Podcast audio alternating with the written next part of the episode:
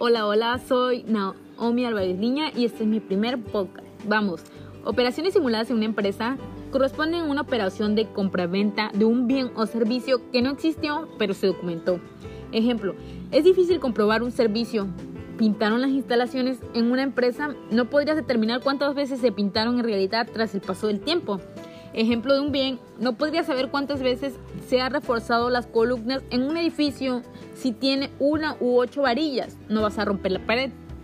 La ética es una filosofía moral y se define generalmente como la ciencia de las costumbres del hombre, el estudio de la moral y de accionar humano para promover los comportamientos deseables. Una sentencia ética supone la elaboración de un juicio moral y una norma que señala cómo deberían actuar los integrantes de una sociedad. Hablaremos sobre la ética profesional en la prestación de servicios profesionales de la licenciatura en contaduría. Venga, los postulados generales constituyen los enunciados fundamentales y morales de la ética profesional. Consideremos los puntos más importantes que son los siguientes. Un contador debe tener integridad, debe ser recto, honesto y sincero, debe tener objetividad, debe mantener su actitud imparcial, Debe tener independencia que le permite dar un juicio imparcial, deberá despertar la confidencialidad de la información y no revelar información alguna a terceros sin autorización. Debe tener, debe tener presentes normas técnicas, deberá actuar su trabajo de acuerdo con las normas técnicas y profesionales. Conducta ética. Un contador deberá frenar cualquier acto que pueda dañar la profesión. Normas de ética. Comprende las ampliaciones en detalle de uno o más postulados generales como privacidad, divulgación y solicitación. Publicidad es la comunicación al público de información. Divulgación es la comunicación al público de hechos relativos al contador. Solicitación es el hecho de acercarse a un cliente potencial.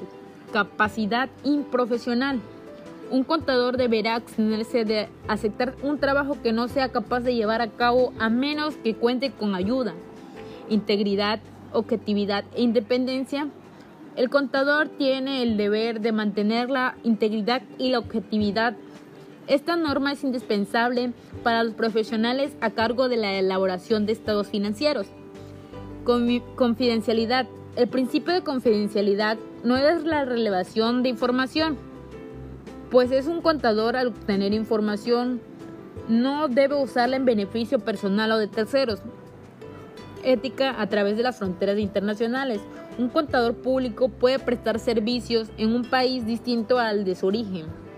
Deberá llevar a cabo su trabajo profesionales de acuerdo con los estándares técnicos y lineamientos éticos.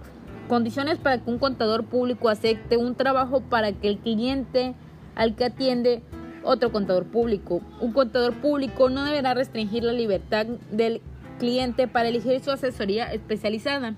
Condiciones para sustituir a un contador público independiente. Los propietarios de una empresa tienen el derecho de seleccionar a sus asesores profesionales y sustituirlos por otros. Enfoque del marco conceptual con el contador público. La ética y la responsabilidad profesional consisten en actuar a favor del interés público y radica en la importancia de identificar y evaluar y determinar el grado de amenaza, de incumplimiento con los principios fundamentales y de posiciones normativas colegiadas de la contaduría. Como ejemplo sería prestar o tolerar la desvisión de recursos o falta de soporte contable, el prestar a falsear la información financiera y fiscal coludirse en pagos indebidos o de corrupción, entre otros.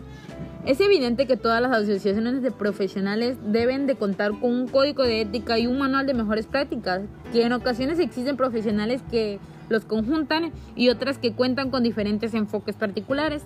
Sin embargo, cabe mención que la máxima de la responsabilidad ética de cualquier actividad se basa en el deber ser y un buen hacer a favor de una actitud consciente y decente encaminada a la justicia social.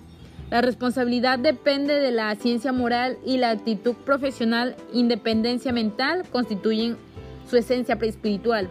Si quieres alcanzar el prestigio profesional y la consideración de los demás, obra de tal manera que no pierdas la estima de ti mismo.